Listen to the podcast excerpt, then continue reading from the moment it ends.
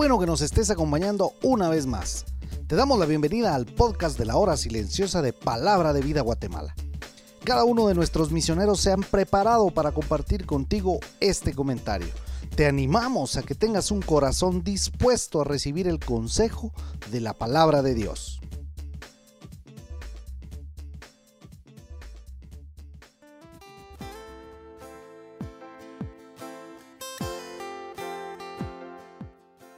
Bueno poder estar en el comentario de la hora silenciosa. Te saluda Oscar Fuentes nuevamente comentando en la cita de hoy que es Proverbios capítulo 11 del 1 al 11. Cambia un poquito la secuencia de lo que veníamos haciendo, viendo allí los viajes misioneros con Pablo y lo maravilloso que es el obrar de Dios en los inicios de la iglesia local. Aquí vienen algunos consejos en Proverbios para aquellos que estamos dispuestos a crecer. Gloria a Dios por aquellos que están dispuestos a tomar un tiempo para salir desafiados. Un escritor decía lo siguiente, un buen perfume no necesita ser anunciado, usted lo percibe inmediatamente, igual es con la integridad.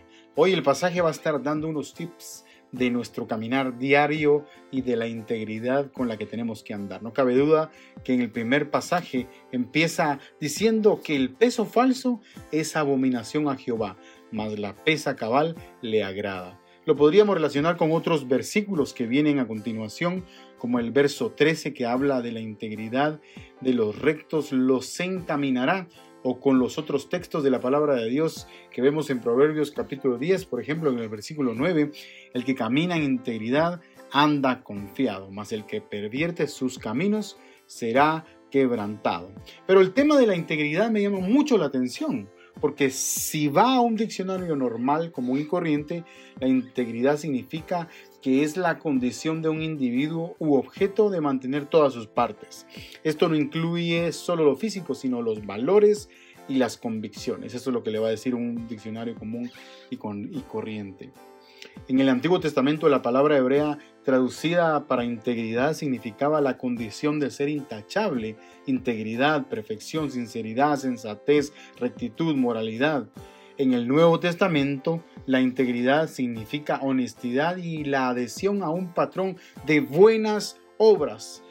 También podemos ver que en el Antiguo Testamento, por ejemplo, Dios dejó muchas directrices para los judíos. Ahí en Deuteronomio capítulo 25, versículo del 13 al 16, por ejemplo, dice, no tendrás en tu bolsa pesa grande y pesa chica, ni tendrás en tu casa efa grande y efa pequeña Versículo 15 dice, pesa exacta y justa tendrás, efa cabal y justo tendrás, para que tus días sean prolongados sobre la tierra que Jehová Dios te da. Porque abominación es a Jehová tu Dios, cualquiera que hace esto y cualquiera que hace injusticias. Sé correcto en toda tu forma de pensar, hablar y actuar. Hoy es un buen día para que nuestra pesa agrade al Señor, ¿no creen ustedes? No solamente en las finanzas, sino en toda nuestra vida, en la totalidad de mi vida, debo llegar ante Dios con un corazón honesto delante de Él.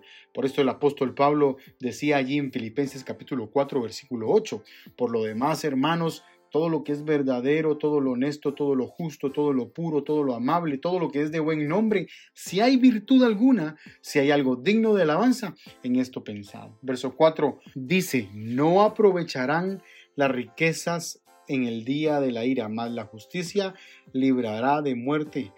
Y es que no cabe duda que el versículo 4 al versículo 11 habla de una palabra que a mí me encanta porque define cómo debe de ser nuestra vida.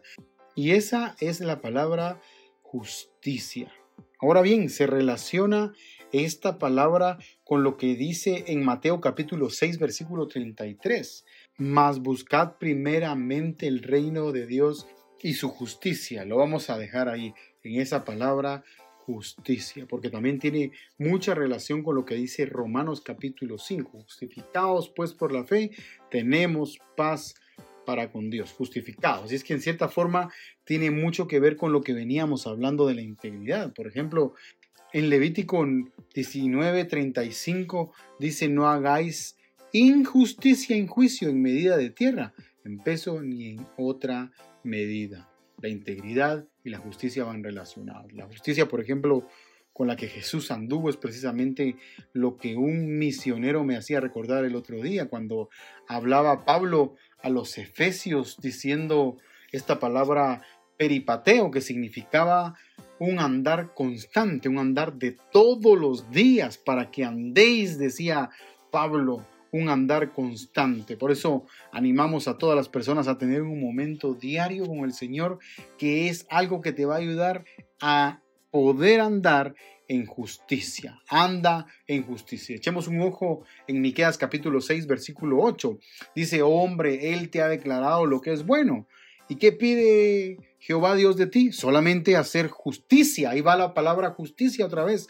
Y amar misericordia y humillarte ante tu Dios. Recordemos que Miqueas, ante un pueblo querelloso, abusivo, incrédulos ante todo lo que estaba pasando a su alrededor, lleno de sacrificios vacíos, ¿No te llama la atención que muchas veces somos así nosotros como cuando Miqueas está hablando al pueblo, Miqueas los desafiaba a ver más allá de sus propios sacrificios y buscar la justicia verdadera, ser correctos en toda la manera de vivir. Por eso vívelo. Los proverbios nos dejan estas lecciones a poder vivir en integridad y poder vivir también en justicia. Hoy es un buen día para preguntarle a Dios si verdaderamente yo estoy andando en integridad y en justicia. Si la respuesta es no, es momento de buscar a Dios y su justicia para verdaderamente empezar a vivir una vida en integridad. Es un buen desafío para el día de hoy. Que el soberano Dios bendiga tu vida grandemente.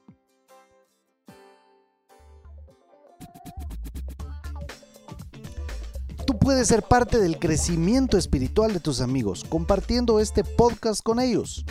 Síguenos en nuestras redes sociales para recibir más recursos como este. Nos encontramos nuevamente el día de mañana.